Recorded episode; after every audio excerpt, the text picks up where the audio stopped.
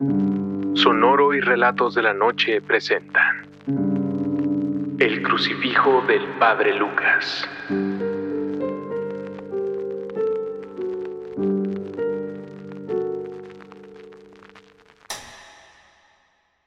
Aquel padre había llegado por fin, y lo hacía en el momento más importante, en un momento en el que comenzábamos a perder la razón, a sentirnos de alguna forma cada vez más agobiados por esa presión en el pecho que parecía empezar a comernos poco a poco por dentro. Cuando entró, cuando lo recibimos, sentimos algo muy extraño, como si su aura, su energía, fuera un golpe de aire fresco al infierno que vivíamos en casa, como si trajera con él pura energía del bien. Eso fue lo que sentí yo, pero un rato después en la cocina, mi hermano me preguntó, ¿tú también la sentiste? Le pregunté a qué se refería. Yo lo sentí muy claro, dijo él. La abuela viene con el padre.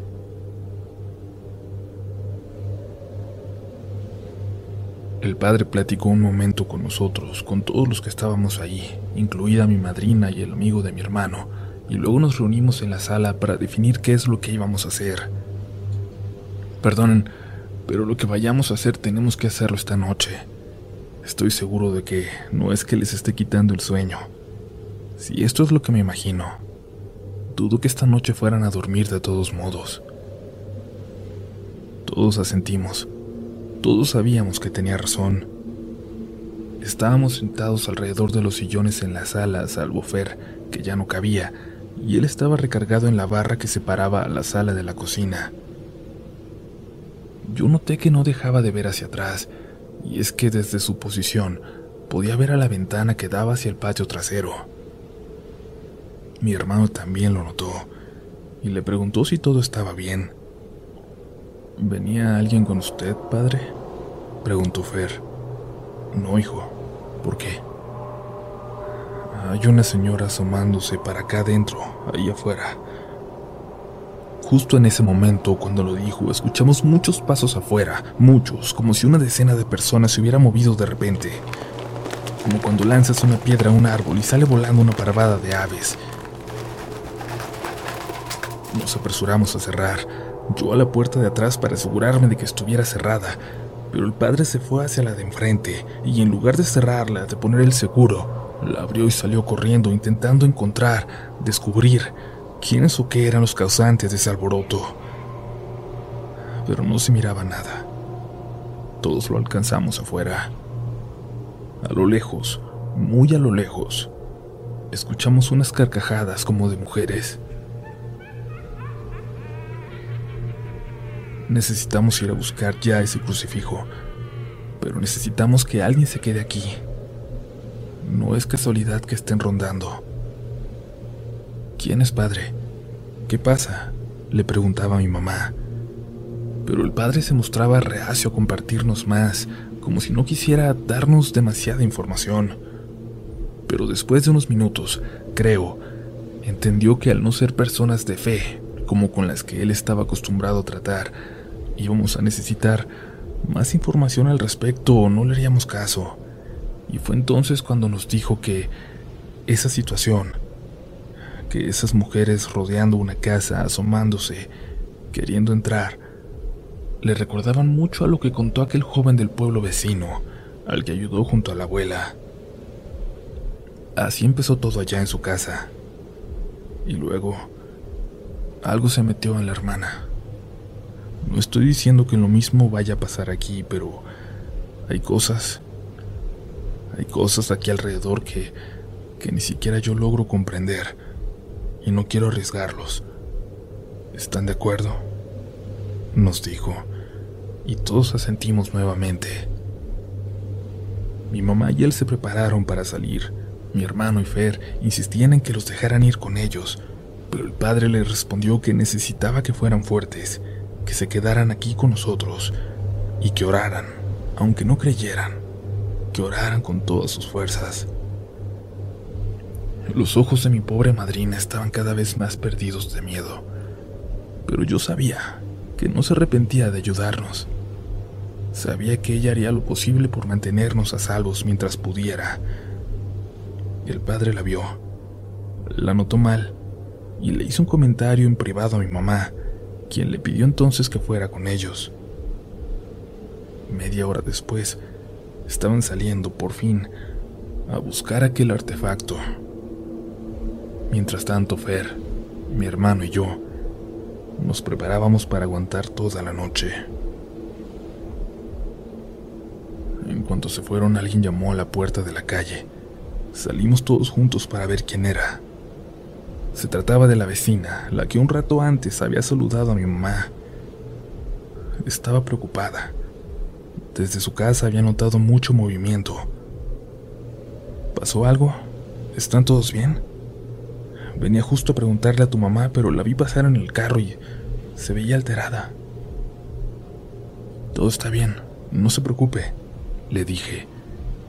Mientras hablábamos con ella, la vecina no dejaba de voltear hacia nuestras espaldas, hacia la casa, al segundo piso, o al techo, no sé bien. Pero nos dijo que le esperáramos un momento, que no nos fuéramos a meter. Regresó con su perro, ese que les digo que aún hoy sigue vivo, ya muy viejito. ¿Se puede quedar con ustedes? Nos preguntó. No sé qué piense, pero no es necesario que nos deje al perro le dijo mi hermano. No, yo sé, yo sé. Yo sé que no está pasando nada, pero quería saber si me lo pueden cuidar, nada más. Y me lo regresan en la mañana. Antes de que pudiéramos inventar otro pretexto, Fernando dijo que sí como si se tratara de su casa y abrió la puerta para meter al perro. Un chau chau demasiado tranquilo para su raza que suele ser hiperactiva y brava. La vecina nos agradeció con una sonrisa y desapareció corriendo, como si le urgiera irse de ahí. El perro. El perro en cuanto entró se sentó frente a las escaleras mirando hacia arriba. Bueno, lo tenemos cubierto, dijo Fer. Nada se va a bajar del segundo piso. En cuanto dijo eso, una puerta se abrió allá arriba, como si lo hubiera hecho el aire, pero el perrito dio varios pasos hacia atrás. Seguía expectante, cuidando, pero sin duda, algo lo había puesto nervioso. Mientras tanto, mi mamá, mi madrina y el padre avanzaban en silencio para salir de la ciudad desierta y tomar la carretera. Mi madre bajó la velocidad para intentar ubicar el lugar donde se había detenido en aquella ocasión. Entonces, padre, le dijo mi madrina, Vamos a buscar esa granada, como usted lo dijo, para que vuelvan a tenerla en su casa. No, señora. Vamos a buscar ese crucifijo que es tan peligroso como una granada, porque quizás es eso lo único que nos puede ayudar. Mi mamá se detuvo un poco en un lugar donde había varios restaurantes como puestecitos al lado de la carretera. A esa hora ya parecían tenebrosos, hundidos en la oscuridad de la zona. Los árboles detrás parecían comérselos poco a poco.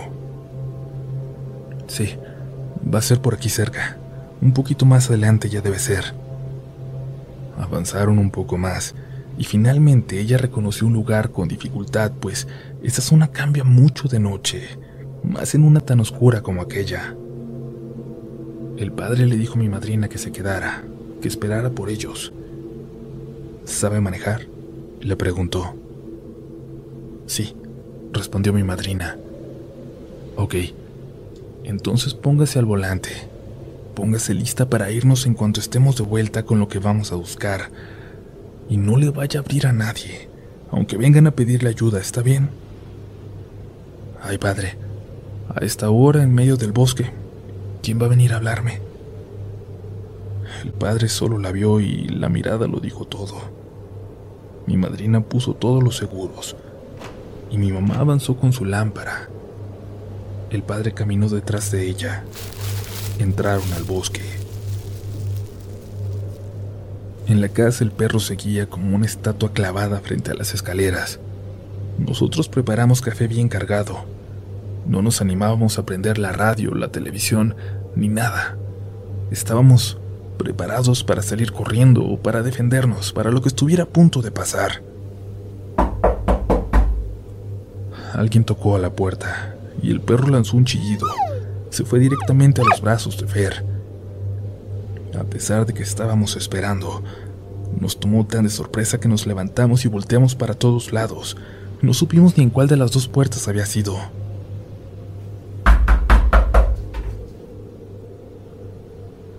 Cuando tocaron por segunda vez lo notamos.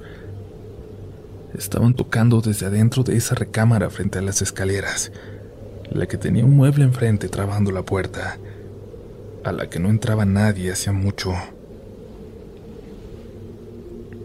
Se comenzó a reír de los nervios. Repetía que debía haber alguien ahí, que, que alguien se había pasado, y caminó como para quitar el mueble y revisarla, según él, pero lo detuvimos entre los dos. No hay nadie, te lo juro. No hay nadie, le decía mi hermano. Deja el mueble, por favor. Alguien giró la perilla y abrió la puerta. Lo único que la detenía era el mueble, y cuando Fernando vio esto, lo empujó para detenerla y pidió que lo ayudáramos. Sí, en un segundo había cambiado de parecer. Era evidente que había algo dentro, algo que por ningún motivo podíamos permitir que saliera. El perro pasó corriendo por detrás de nosotros y subió a saltos por las escaleras hacia el segundo piso, donde le ladraba de forma muy agresiva a algo. Había algo también allá arriba. Mi mamá y el sacerdote avanzaban por el bosque. Estaba absolutamente oscuro. No lograban ver nada más allá de lo que podían iluminar con sus linternas. Sentían que iban a tropezar a cada paso. Espere, espere, le dijo el padre a mi mamá. Apague su lámpara. Apagaron ambos sus luces y se mantuvieron en silencio. A lo lejos, a lo lejos se escucharon unos pasos. El padre le susurró que guardaran absoluto silencio, que no respirara. Y en eso los ojos de mi mamá se pudieron adaptar a esa oscuridad. Dice que a unos metros, tan solo a unos metros, pudo ver cómo pasaba una mujer caminando de pelo largo, blanco, en la misma dirección que ellos llevaban. Esperaron un minuto después de que se alejó para susurrarse y decidir qué hacer. Ella viene por lo mismo, le dijo el padre. Ya debes saber dónde está. No, padre, ya casi llegamos. Hay que apurarnos. Está debajo de... No, la interrumpió. No diga dónde está. Solo señáleme cuando lleguemos. Siguieron avanzando. El padre prendió su lámpara, pero la tapó con la mano. Quería iluminar lo menos posible reducir las posibilidades de que los vieran o supieran hacia dónde se dirigían. Un disparo se escuchó a lo lejos, en lo profundo del bosque. En casa nos atrevimos a subir los tres para buscar al pobre perro.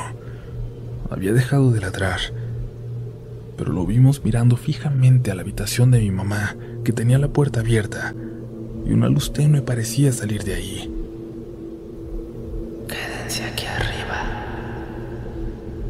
dijo una voz. La voz de una mujer, de una anciana. Y mi hermano me apretó la mano fuerte. Nos quedamos quietos del susto, pero el perro ya no ladraba. Y entonces nos llegó ese aroma inconfundible, un olor a flores, a plantas, a tierra recién regada, el olor del jardín de la abuela. Fe intentó bajar por su teléfono, pero se detuvo a la mitad de las escaleras.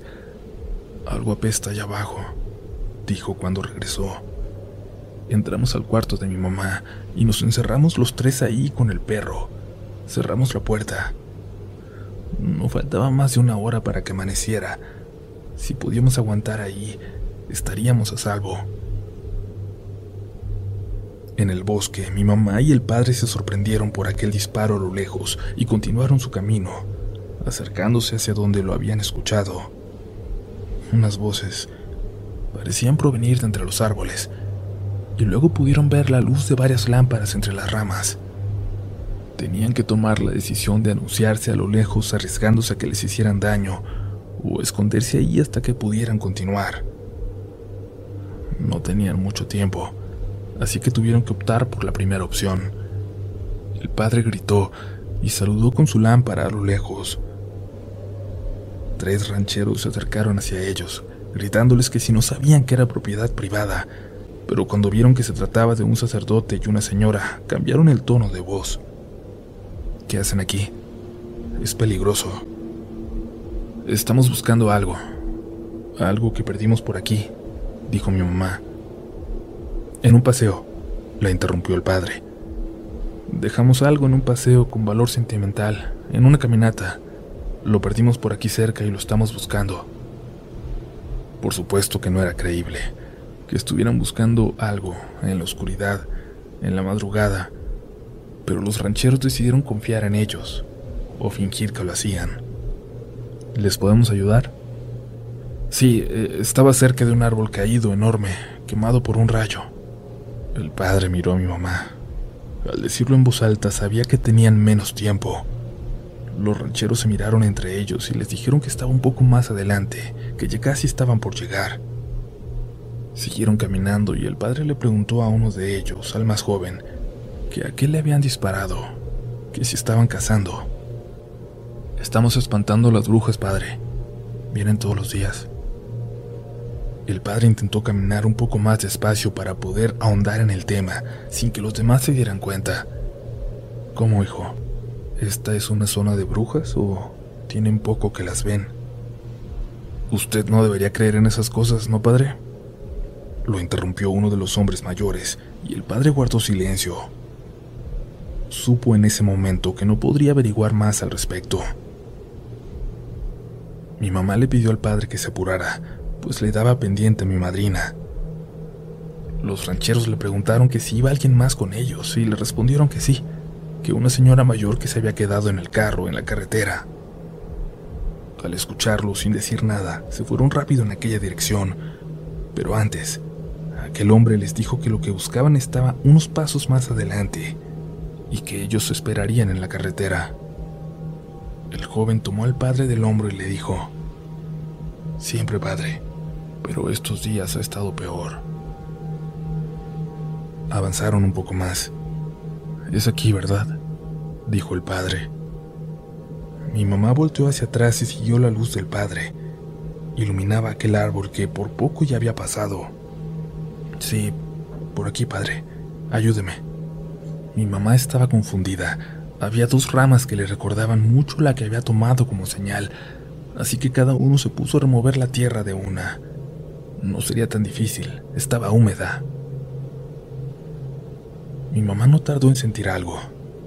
Lo sintió como el crucifijo, lo arrancó con fuerza de la tierra y se horrorizó cuando se dio cuenta de qué era. Era una pierna de un muñeco, y ella sabía muy bien de qué muñeco se trataba. El padre volteó preocupado por el grito de mi madre e iluminó hacia ella. Entre la tierra sobresalía un cascabel. Escuchamos un ruido allá abajo. El perro comenzó a ladrar. Decidimos abrir la puerta, pero aquellas palabras seguían en la habitación como flotando. Quédense aquí arriba. No estoy segura de si la seguía escuchando, pero todos la sentíamos. No puedo explicarlo. Pero escuchamos cómo se abrió la puerta del cuarto de abajo, aquella puerta que a diferencia de todas las demás en casa, para nuestra suerte y por la forma en que estaba construido su interior, abría hacia afuera. Mi hermano salió de nuestra habitación y dio unos pasos hacia la escalera. Vio algo muy extraño algo que solo tuvo cierto sentido cuando mi madre nos contó lo que estaba pasando en el bosque en esos momentos. Dice mi hermano que vio a una persona, o a algo del tamaño de una persona, salir de aquella habitación. Era... estaba vestido como... como su pequeño arlequín, y brincaba en un pie, y se dirigió hasta la puerta. Mi hermano solo pudo ver la silueta, pero ese gorro era inconfundible. El sonido de cómo salía de la casa lo pudimos escuchar todos. El padre encontró el crucifijo y algo se escuchó de nuevo entre las ramas. Un poco más adelante, como si varias personas se acercaran. Pero algo llegó rápidamente por detrás. Era uno de los rancheros, el joven, que les pidió que se apuraran. Ya están mis tíos con la señora. Denle para allá. Aquí yo le echo un ojo a estas. El muchachito, que no debía tener más de 16 años, se quedó viéndose a la oscuridad con una escopeta que parecía pesar la mitad de su cuerpo. In nomine Patris, et Filii, et Spiritus Sancti. Amén. Dijo el padre con el crucifijo en sus manos. Dice mi madre que se sintió en ese momento como si una cortina hubiera caído alrededor, una cortina que los mantenía en la oscuridad de pronto el aire era menos pesado. De pronto el frío pareció ser menos avasallador. Todo va a estar bien, hijo, le dijo el padre al muchacho, y avanzó con mi madre hacia la carretera. Tienen que irse de su casa, muy lejos, por unos días. Permítanme quedarme ahí mientras tanto. Necesito asegurarme de que van a estar a salvo después. Necesito saber qué es lo que tienen ahí que pueden vivir en relativa paz de ahora en adelante, le dijo el sacerdote a mi mamá mientras caminaban. Relativamente, preguntó ella. No es fácil, señora. Lamento decirlo. Esto no se limpia del todo. Si lo hago bien tendrían que dejar de molestarlos, pero... Si les soy sincero, lo más probable es que mucho de lo que llegó se quede ahí con ustedes aunque no pueda notarlo. Llegaron al carro donde mi madrina los esperaba junto a los rancheros que a lo lejos, en cuanto los vieron acercarse, caminaron por la carretera avanzando. Mi madrina estaba angustiada, hablando de unas señoras que andaban ahí cerca, mirándose al carro, mirando desde las hierbas, pero que se fueron en cuanto escucharon a aquellos señores amables acercarse.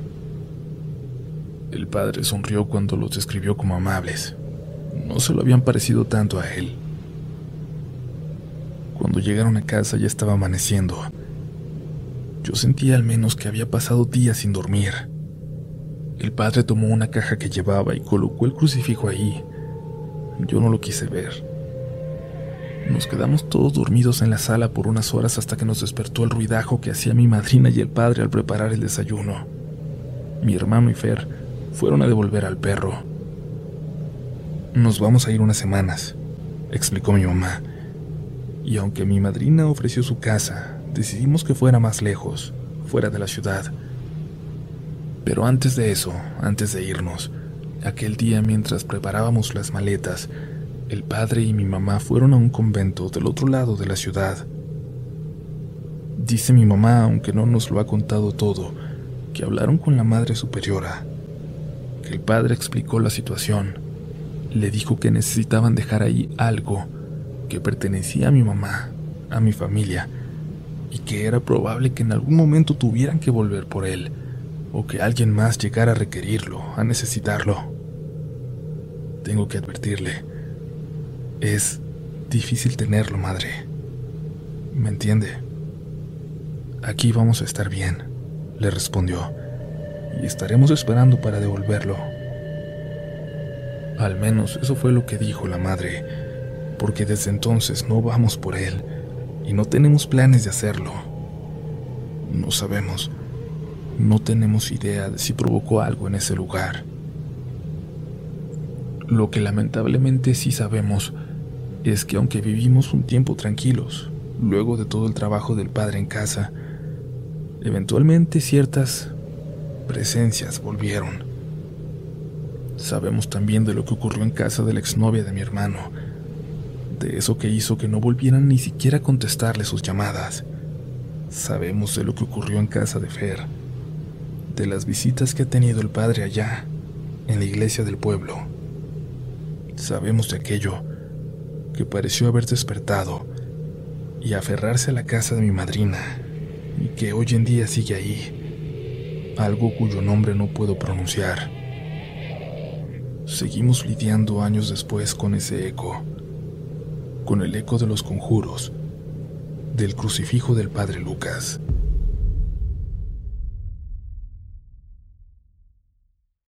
Lucky Land Casino asking people what's the weirdest place you've gotten lucky? Lucky? In line at the deli, I guess? Aha, in my dentist's office.